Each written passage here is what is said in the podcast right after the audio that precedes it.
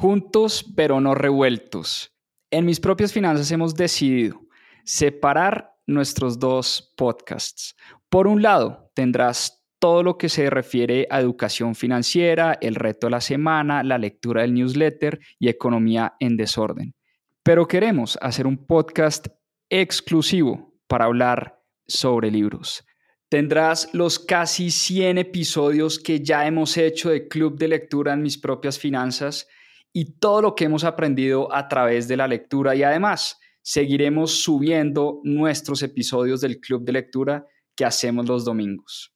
Te voy a dejar en la descripción de este episodio el link del nuevo podcast más 2.7 Club de Lectura. Espero te guste.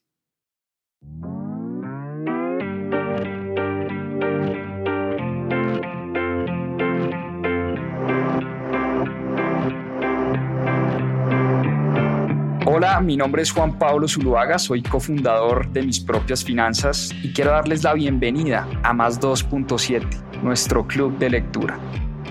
Durante 52 semanas leímos un libro todas las semanas y en este club de lectura van a encontrar la conversación de todo lo que aprendimos a través de la lectura. ¿Por qué más 2.7? En la región se leen menos de 2.7 libros al año y es una estadística que queremos combatir. Disfruten esta conversación y este aprendizaje que tuvimos a través de los libros. Bienvenidos. Bueno, muy bien, ya estamos acá en vivo. Muy buenas noches para todos, muchísimas gracias. Eh, hoy vamos a hablar del estoicismo. Vamos a hablar un poquito de filosofía, algo de lo que no siempre hablamos en mis propias finanzas, pero sin duda un tema bastante apasionante que se ha puesto muy de moda últimamente porque es una filosofía muy práctica y además es uno de mis libros favoritos, les confieso. Hoy vamos a hablar de Meditaciones de Marco Aurelio y este es un libro que cargo casi siempre conmigo lo tengo ahí en mi mesa de noche, a veces lo guardo en mi maleta, cuando voy a algún viaje cargo el librito porque mm, tiene muy buenas enseñanzas, unas enseñanzas muy concretas y muy puntuales sobre cómo vivir una buena vida. Eh, y es un espectáculo de libro. La verdad es que a mí me encanta, me encantan las meditaciones de Marco Aurelio y aproveché este fin de semana para darme eh, un buen baño de estoicismo, eh, un buen baño de lectura sobre varios estoicos. Estuve leyendo a Epicteto o a Epicteto, estuve leyendo a Séneca, estuve repasando este librito que habla de los tres, las lecciones de estoicismo. Eh, por ahí repasé también los escritos de Ryan Holiday, de Daily Stoic, eh, porque hoy vamos a hablar mucho de estoicismo Obviamente el enfoque va a ser este libro, Meditaciones de Marco Aurelio, pero eh, pues obviamente sin duda vamos a hablar también de la filosofía estoica. Bueno, muy bien, empecemos con las meditaciones de Marco Aurelio, pero pongamos un poquito en contexto la lectura de hoy, porque el estoicismo, como les decía, es una filosofía, es una filosofía que... Em, en resumidas palabras, es una guía para vivir una buena vida. Y un poco de historia sobre el estoicismo. Realmente el estoicismo no solo inventaron ni Séneca, ni Epícteto, ni Marco Aurelio, sino realmente el estoicismo nació con un personaje llamado Zenón, por allá eh, en el año 300 antes de Cristo, Em, y era un tipo que daba unas conferencias al aire libre, que era como una especie de Sócrates que le gustaba eh, dar conferencias y hablar con la gente y hablar con los jóvenes, eh, y las daba en un lugar que se llamaba la Stoa, S-T-O-A, la Stoa, y por eso el nombre eh, de estoicismo. Entonces, realmente el fundador del estoicismo, o el padre del estoicismo, si se quiere, es Zenón, pero unos años después, los mayores representantes de esa filosofía estoica fueron tres personajes, tres personajes, eh, uno llamado Epícteto, llamado Epícteto o Epicteto, no sé la verdad cómo se pronuncia, eh, Séneca y Marco Aurelio.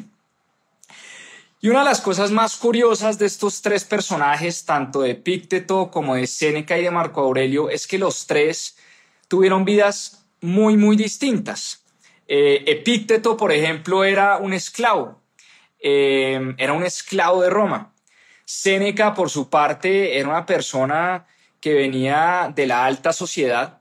Séneca era, eh, es decir, Séneca era, era, un rico, era un tipo de la clase alta. Eh, y además, Séneca llegó a ser el tutor de Nerón, del emperador Nerón. Y Marco Aurelio no fue nada más y nada menos que emperador de Roma. Entonces, fíjense que la misma filosofía fue encabezada por tres personajes muy, muy distintos o que vienen de experiencias de vida completamente opuestas. Por un lado, el esclavo de Epícteto o Epicteto y por otro lado, eh, el emperador Marco Aurelio.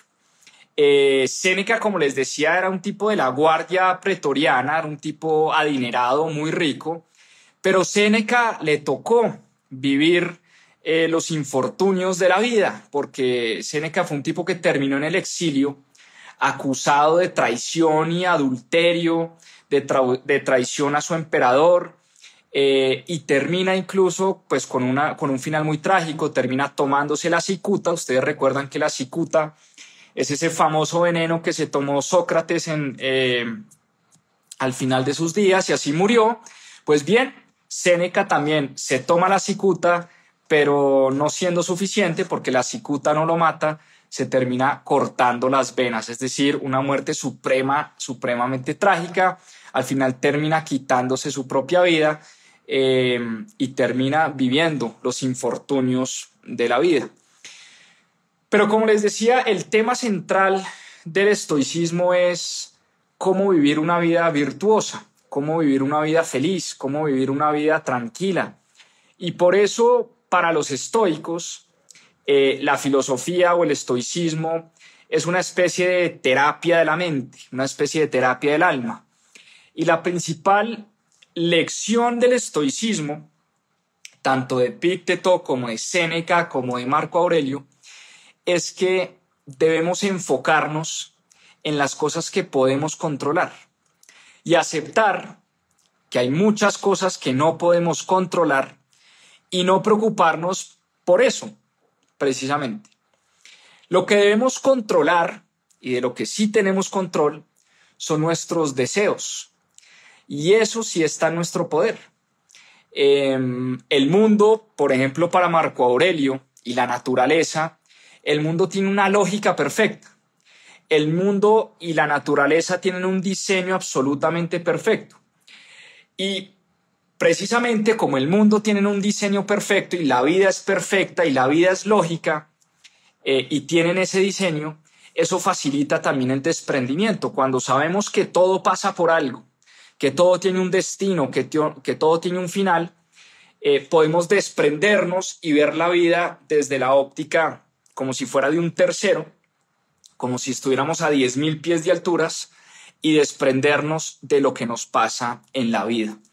Y por eso eh, no debemos atribuir importancia, diría Marco Aurelio, a aquello que nos debería producir mera indiferencia. Y la filosofía estoica, eh, por eso digo yo que es como una especie de terapia, una especie de terapia contra el alma, una especie de terapia de vida, eh, y ayuda muchísimo. Al final estos tres personajes, siendo muy, muy distintos, encontraron eh, en la filosofía estoica eh, esa terapia para tener una vida mucho más llevadera. Séneca, por ejemplo, creía que todos los seres humanos somos iguales. Él incluso estaba muy en contra de la esclavitud, totalmente en contra de la esclavitud. criticaba fuertemente la esclavitud.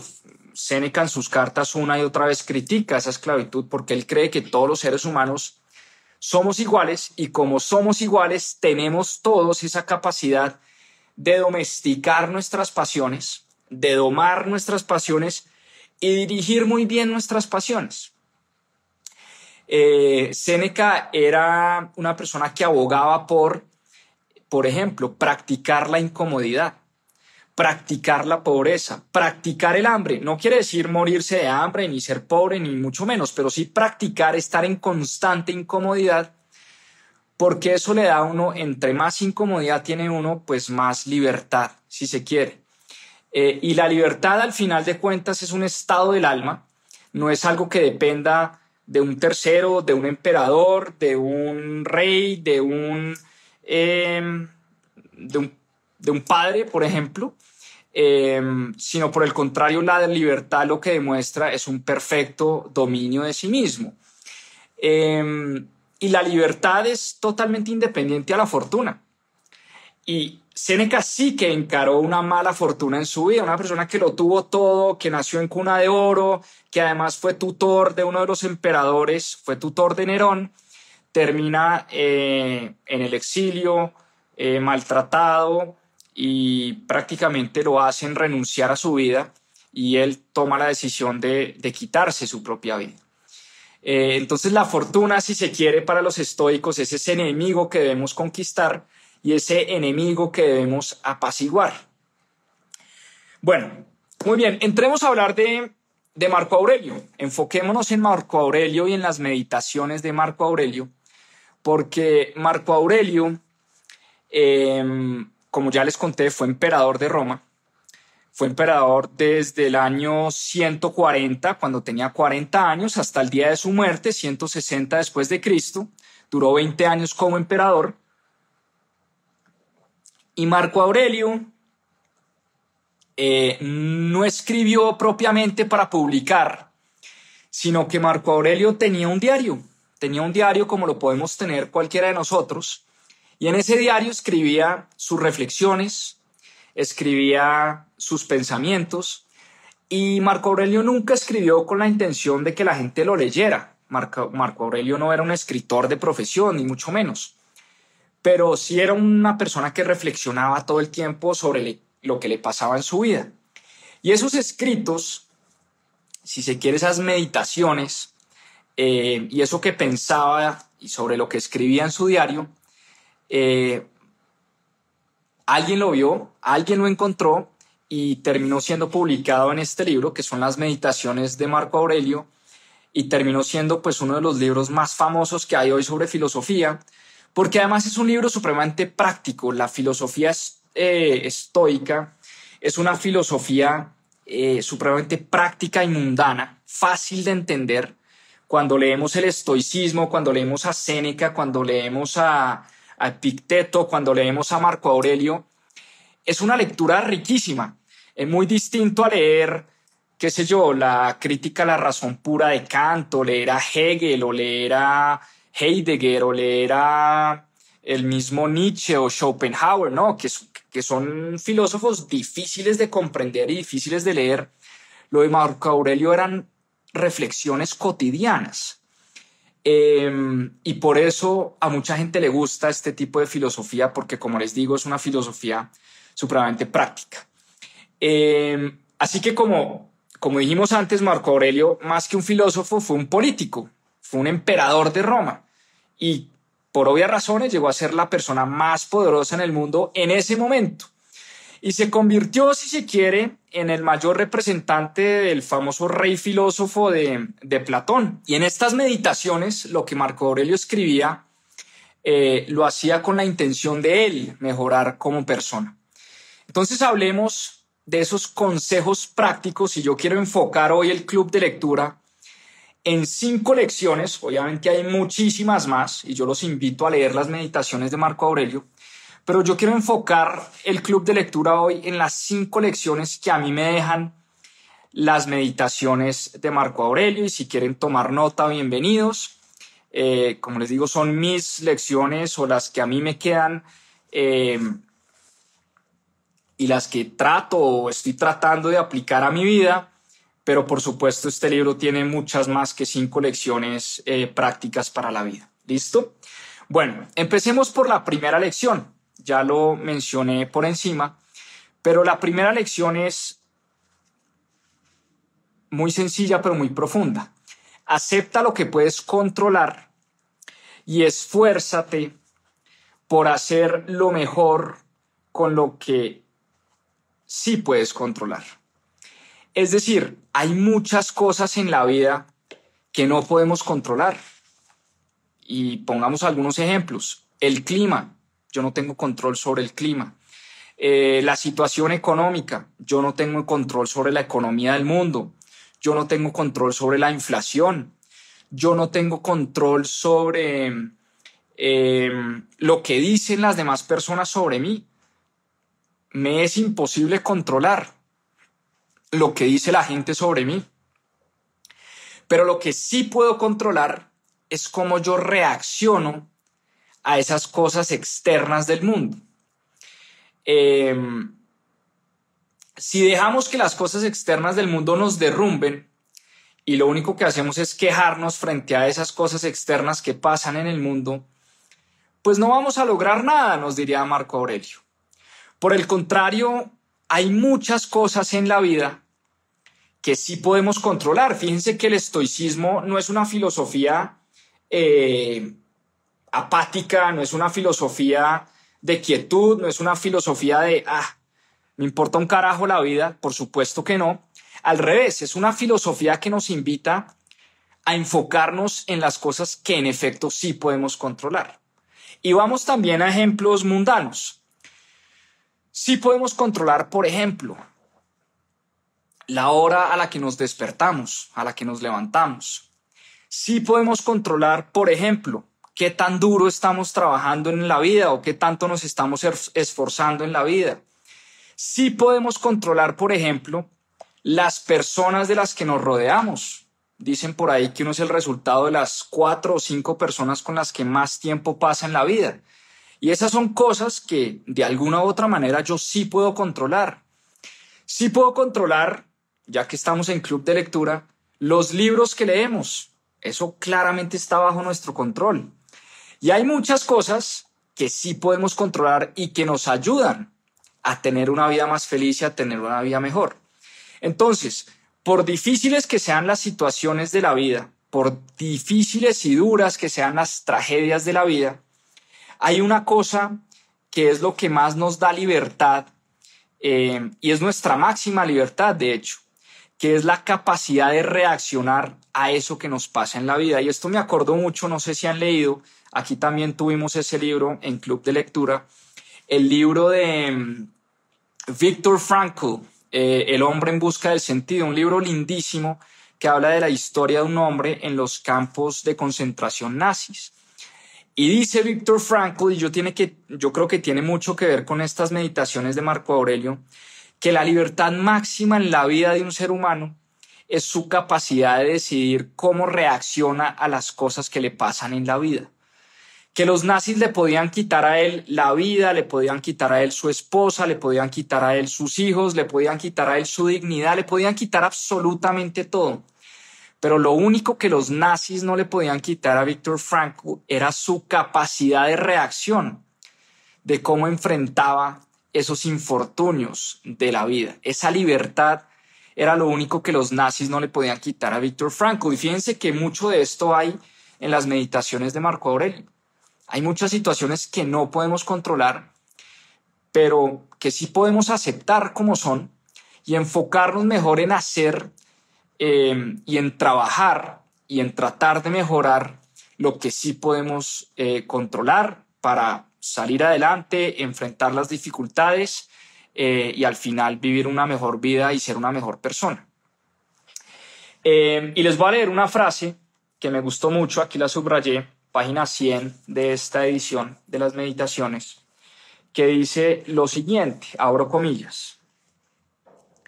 En ninguna parte se halla la felicidad, ni en los silogismos, ni en la riqueza, ni en la gloria, ni en el placer, ni en parte alguna. Pues entonces, ¿en qué consiste la felicidad? En hacer lo que exige la naturaleza humana. Me pareció potentísima esta frase porque básicamente lo que Marco Aurelio nos está diciendo es, la felicidad no la podemos encontrar allá afuera, la felicidad está dentro de nosotros. La felicidad no está en las cosas que tenemos, ni en nuestra familia, ni en nuestros hijos, ni en la riqueza, ni en las cosas materiales, ni en el país en el que vivimos, ni depende de la situación económica, no depende de nada externo, nos dice Marco Aurelio. La felicidad depende, y esto es muy potente lo que él dice, en hacer lo que exige la naturaleza humana. Ya vamos a hablar un poco de esto o de lo que se refiere Marco Aurelio con la naturaleza humana, pero em, con eso cierro esa primera lección. Uno no puede controlar muchas cosas en la vida, pero sí puede uno enfocarse en lo que sí podemos controlar y eso nos ayuda a tener una mejor vida. ¿Listo? Bueno, lección número dos. Lección número dos. Se parece un poco a la primera, pero va un poquito más allá. Y la lección número dos nos dice que hay que usar todo lo malo que nos pasa, todo lo que nos pasa, bueno y malo, no necesariamente lo malo, como una oportunidad de mejora. Y Marco Aurelio escribió también lo siguiente, y les leo em, y abro comillas. El impedimento a la acción invita a la acción. Lo que se opone en el camino se vuelve el camino. Repito, el impedimento a la acción invita a la acción y lo que se opone en el camino se vuelve el camino. ¿Qué entendemos por esto? Eh, les voy a contar un ejemplo y un ejemplo que estuve reflexionando, releyendo estas meditaciones de Marco Aurelio. Es un ejemplo muy personal. En el 2020, en plena pandemia, nos tocó cerrar la empresa en la que yo trabajaba por dos meses. O sea, literalmente nos cerraron la empresa, nos cerraron las operaciones eh, y pues yo era empleado de esa compañía y esa era mi principal fuente de ingresos. Y obviamente en la empresa vivimos una situación eh, pues muy angustiante, eh, de mucha presión, de mucho estrés, de mucha incertidumbre y le entra una preocupación enorme. Después de, la empresa tiene hoy casi 40 años de vida, después de, imagínense ustedes, 40 años de trabajo, eh, nos enfrentamos a una situación donde creímos que la empresa se iba a acabar. Eh, pero eso a nivel personal y a título personal también me entró una angustia de, ok, ¿qué va a pasar conmigo? Si la empresa se acaba, ¿qué pasa con Juan Pablo? Y en ese momento Caro estaba esperando nuestro segundo hijo, Lorenzo, se venía nuestro segundo hijo y en ese momento eh, me empecé a preguntar, ok, ¿cómo hago para buscar pues una fuente de ingreso adicional si en dado caso en la empresa en la que trabajo no logra salir adelante? Porque era plena pandemia, nos cerraron las puertas, no podíamos vender, eh, una situación bastante, bastante complicada. Y empecé a preguntarme cómo eh, generar ingresos en esa situación, encerrado en la casa desde mi computador, eh, y sobre todo cómo, cómo ganar en dólares. Esa era como mi, mi pregunta y mi obsesión y lo que nos empezamos a, a preguntar con Caro. Y fíjense que hoy, en ese momento fue una situación horrible, pero hoy mirando hacia atrás y tratando de conectar un poco los puntos, fue gracias a esa situación difícil, a ese gran obstáculo que se nos presentó en la vida, gracias a esa pandemia, eh, que se nos puso en el camino y nos tocó vivir y nos tocó enfrentar, pues encontré en mis ratos libres y en mis tiempos libres una nueva oportunidad eh, de negocio, una gran pasión y un poco esa fue la génesis de mis propias finanzas. Y mis propias finanzas le debe eh, su nacimiento, si se quiere, a ese infortunio, eh, a esa situación bastante complicada, ese gran obstáculo. Entonces, eh, es un poco esa lección a la que me refiero cuando digo que todo lo que nos pasa lo podemos utilizar como una oportunidad.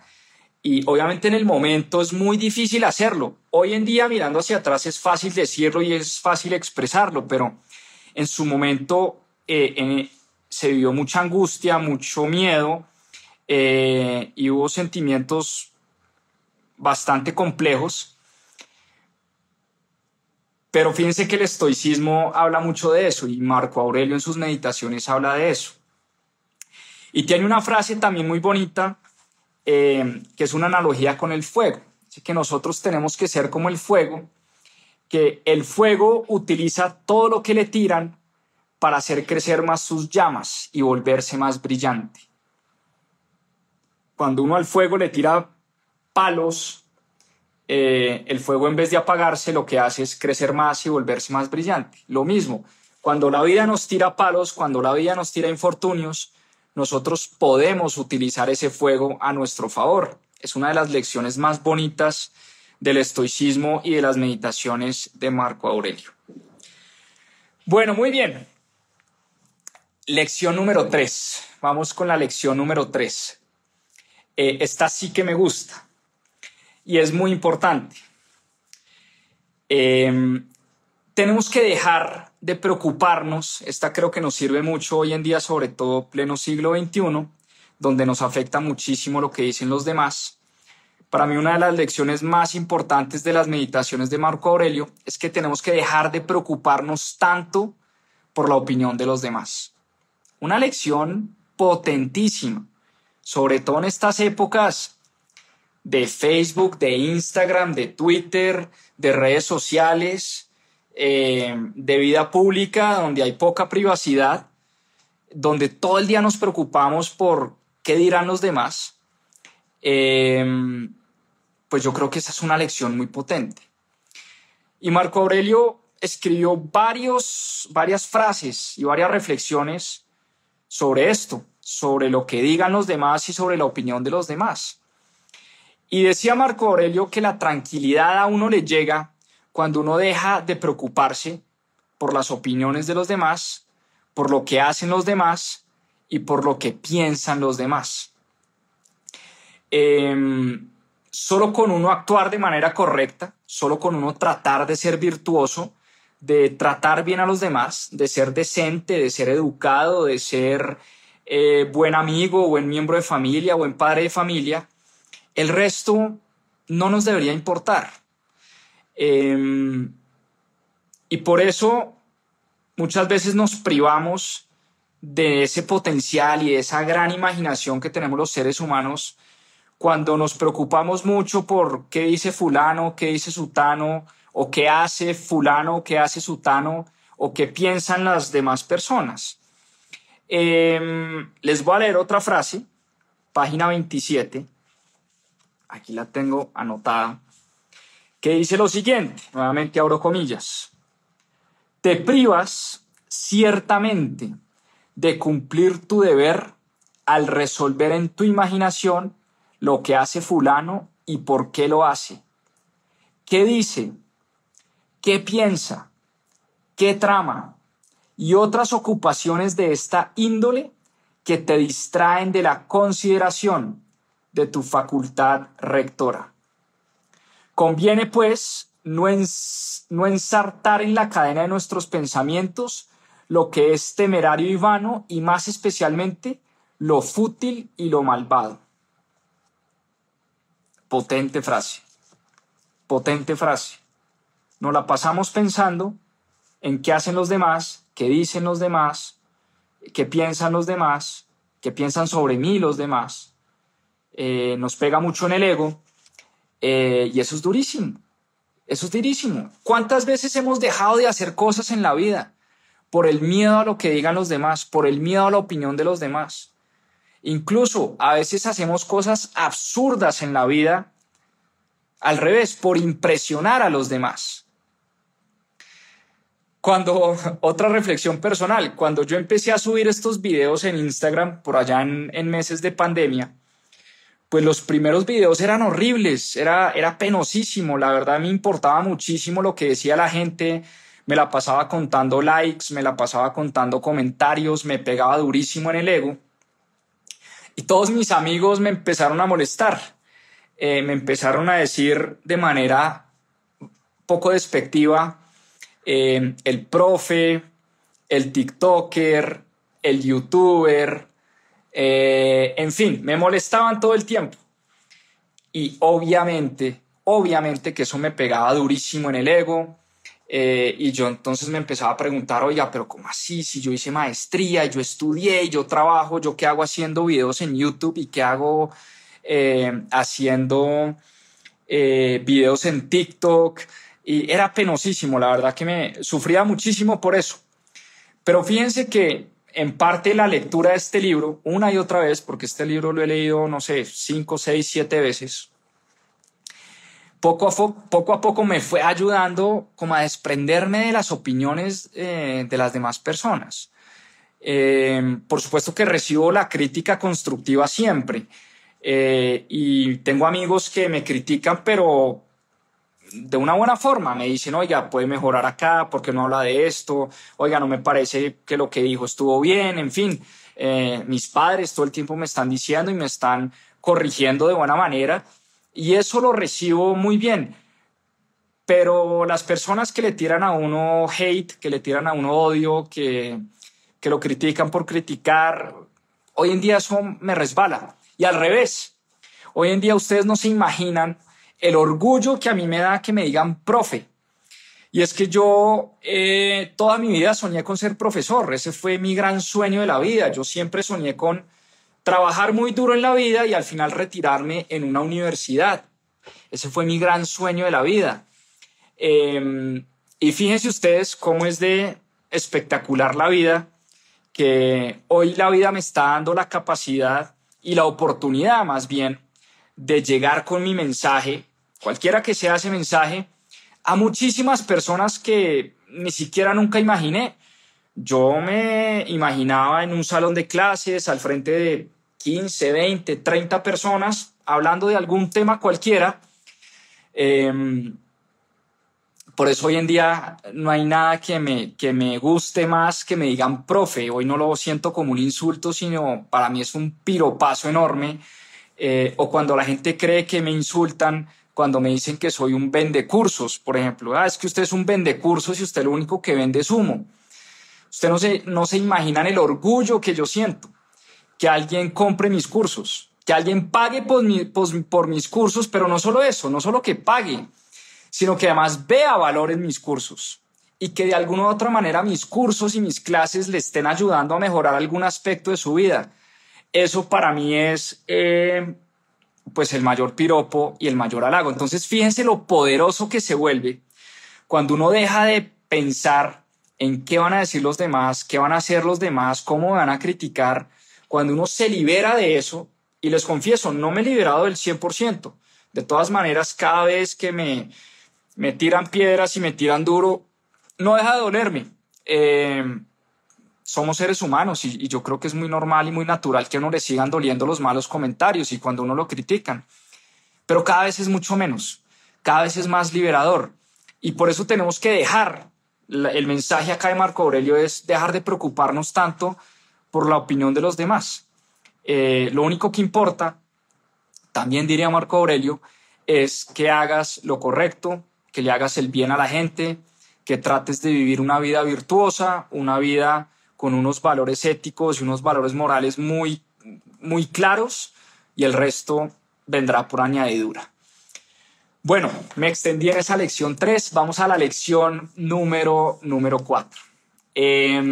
La lección número cuatro también es muy chévere porque la lección número cuatro para mí es dejar de procrastinar y dejar de actuar como si fuéramos a vivir mil años. Y esto nos lleva a hablar de la visión que tenían los estoicos frente a la muerte.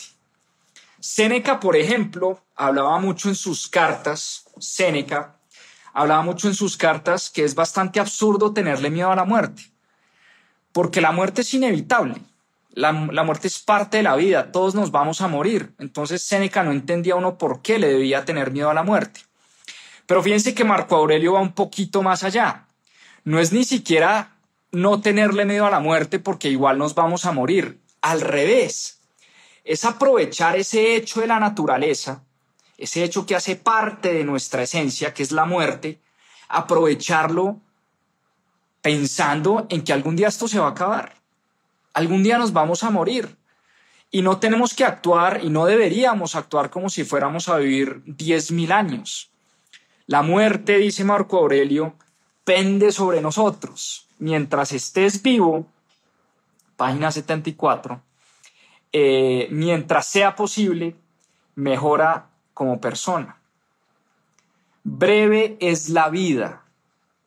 Breve es la vida. Esto no solo lo dice Marco Aurelio, esto lo dicen todos nuestros padres, todos nuestros eh, abuelos, las abuelas, cuando están al final de sus días, yo creo que todos los abuelos le dicen a uno, mi hijo, la vida es muy corta, aproveche la vida que la vida es muy corta. Cuando uno está joven uno siente que la vida es eterna, que uno nunca se va a morir. Eh, y por lo menos a mí no me pasa que me levanto, hoy no me levanté pensando que hoy me iba a morir. Por supuesto que no, es muy difícil poner eso en práctica. Y como creemos que nunca nos vamos a morir, dejamos las cosas importantes para el otro día. Y todo es así. Uno siempre dice, no, el otro año empiezo a ahorrar, el otro año empiezo a cuidar mi salud, el otro año empiezo a invertir, el primero de enero empiezo la dieta, voy a comer mil buñuelos en diciembre, pero es que el primero de enero sí empiezo a, mejorar. Cuando tenga tal edad me meto a tal gimnasio. Eh, en fin. Y así sucesivamente. Se nos va pasando la vida creyendo que la vida es eterna. Y la vida, nos dice Marco Aurelio, es supremamente efímera. La vida es un ratico y ya. Y la invitación de Marco Aurelio es a que dejemos de pensar de que la vida es infinita eh, por el contrario, nuestro paso por este mundo es un paso supremamente rápido, supremamente fugaz. Y si nos ponemos a procrastinar y aplazar los grandes proyectos y todo lo que debemos hacer, pues diría Marco Aurelio es desperdiciar todo nuestro potencial. Pues miren, les leo un par de frases. No desprecies la muerte, recíbela con brazos abiertos. Antes bien, da gracias por la muerte, como que es esta una de aquellas cosas que quiere la naturaleza.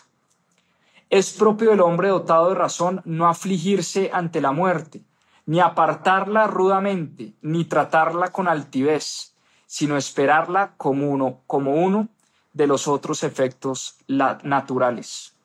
Y a la manera que ahora guardas el día en el que el niño salga del seno de tu mujer, Así se debe esperar la hora en que tu alma se escapará de la envoltura de tu cuerpo. Qué espectáculo de frase. Nos va a llegar la muerte y debemos enfrentar la muerte como algo natural, como algo eh, como que es parte de la vida. Y en vez de despreciar la muerte, debemos recibirla con brazos abiertos, pero además debemos usarla a nuestro favor.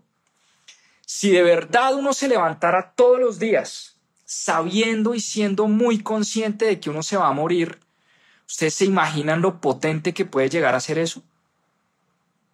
Si a uno le dijeran, oiga, le quedan cinco días de vida, yo creo que a esos cinco días de vida uno les sacaría el mayor provecho. Yo no me he puesto a hacer ese ejercicio porque, claro, uno le tiene pánico, uno le tiene pavor a ese ejercicio. Eh, tengo un gran amigo, Pablo Sánchez, que dice que su, psicóloga lo pone a hacer de vez en cuando este ejercicio de escribe exactamente si le quedara un día de vida, eh, lo que haría en ese día de vida.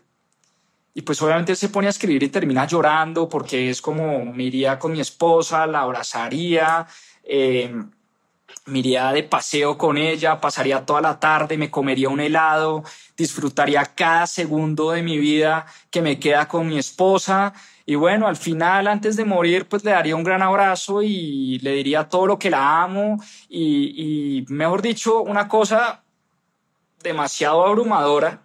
Y él me dice, cada vez que hago ese ejercicio termino en lágrimas, termino en llanto, porque uno no se da cuenta eh, pues, de lo lindo que es vivir y, uno no se da cuenta realmente o uno no siente que uno se va a morir mañana o pasado mañana o en una semana, uno cree que realmente la vida es eterna.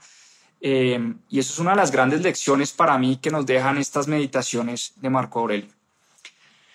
Pensemos en la muerte, abracemos la muerte, veámoslo como algo natural, como algo parte de la vida, pero no solo eso, No es solo aceptar la muerte y no tenerle miedo a la muerte, sino al revés, aprovechar ese hecho natural de que todos nos vamos a morir y todos vamos a hacer polvo y nadie se va a acordar de nosotros.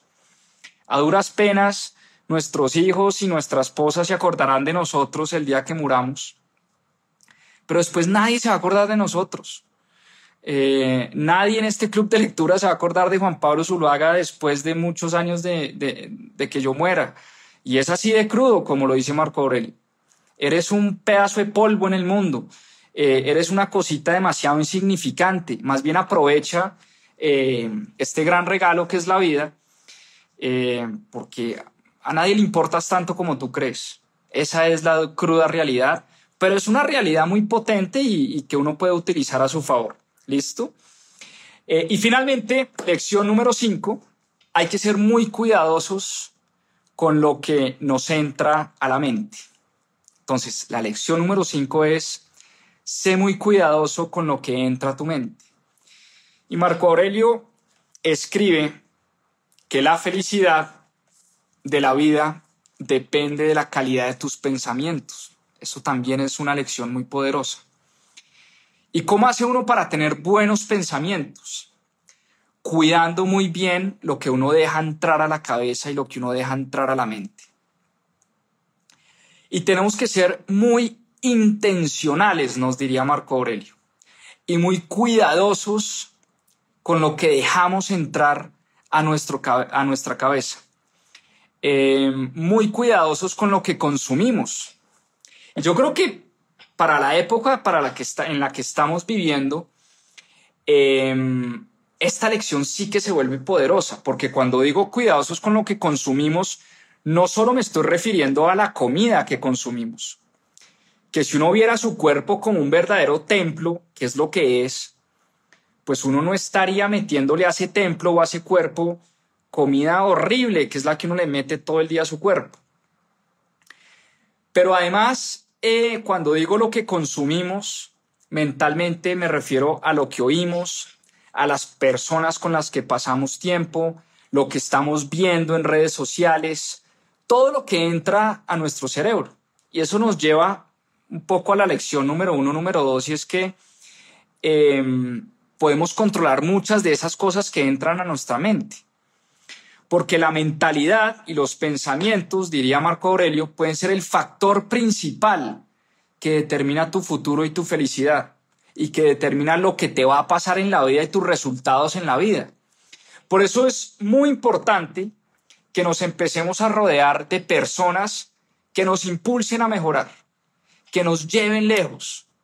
Es muy importante que empecemos a controlar y empecemos em, a escoger muy bien los libros que leemos, las ideas que entran a nuestra mente, las cosas que oímos, los podcasts que oímos, las noticias que oímos. Yo no sé ustedes, pero yo hoy en día, yo no veo noticieros, nunca en mi vida veo noticieros.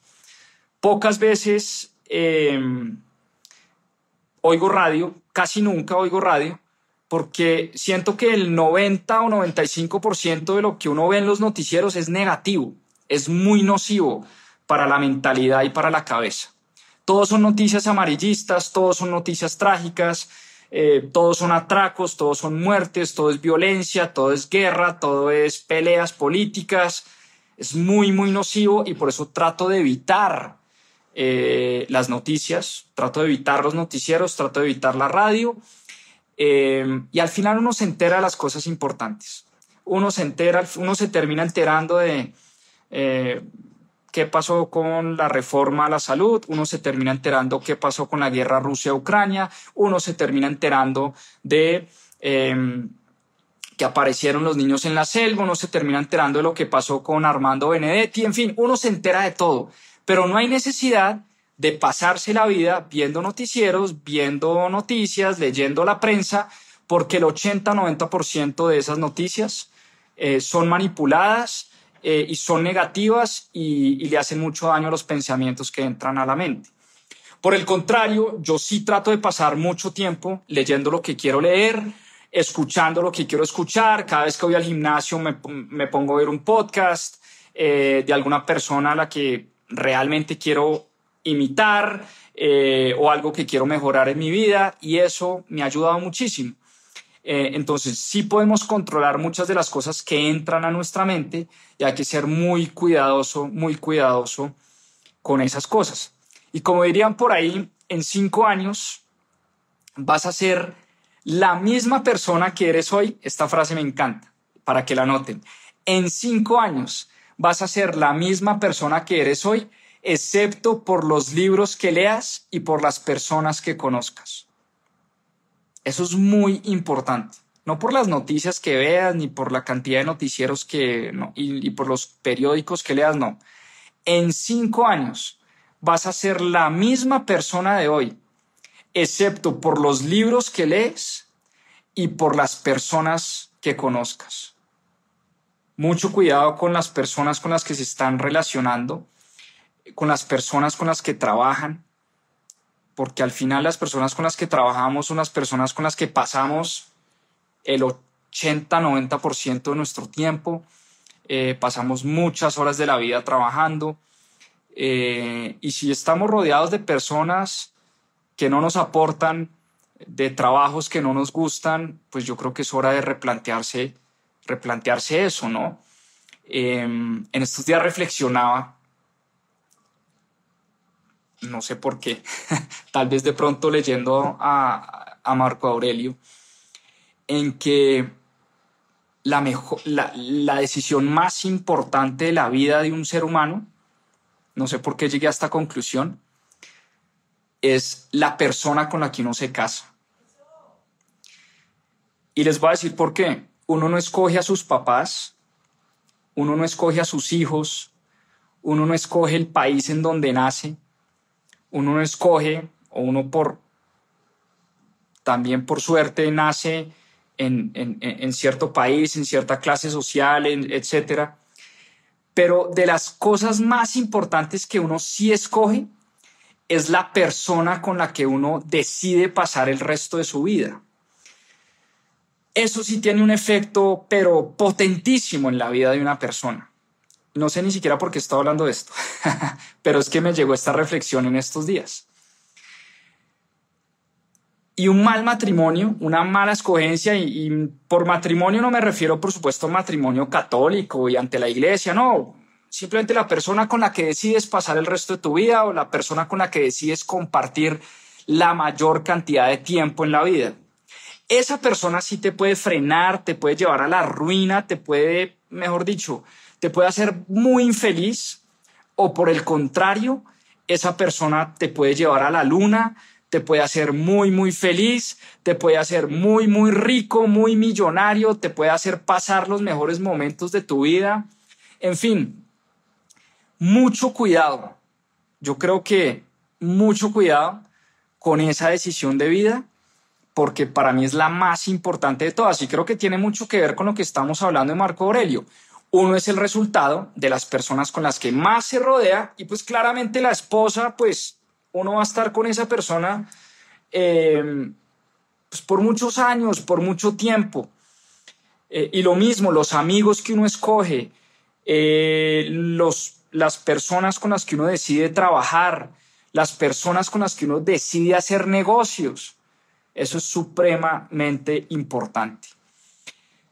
Bueno, en conclusión, las cinco lecciones resumidas, los cinco consejos de Marco Aurelio, por lo menos para mí las cinco lecciones más importantes que me deja este libro, Meditaciones de Marco Aurelio. Primero, aceptar que hay muchas cosas que no podemos controlar y por el contrario enfocarnos en lo que sí podemos controlar.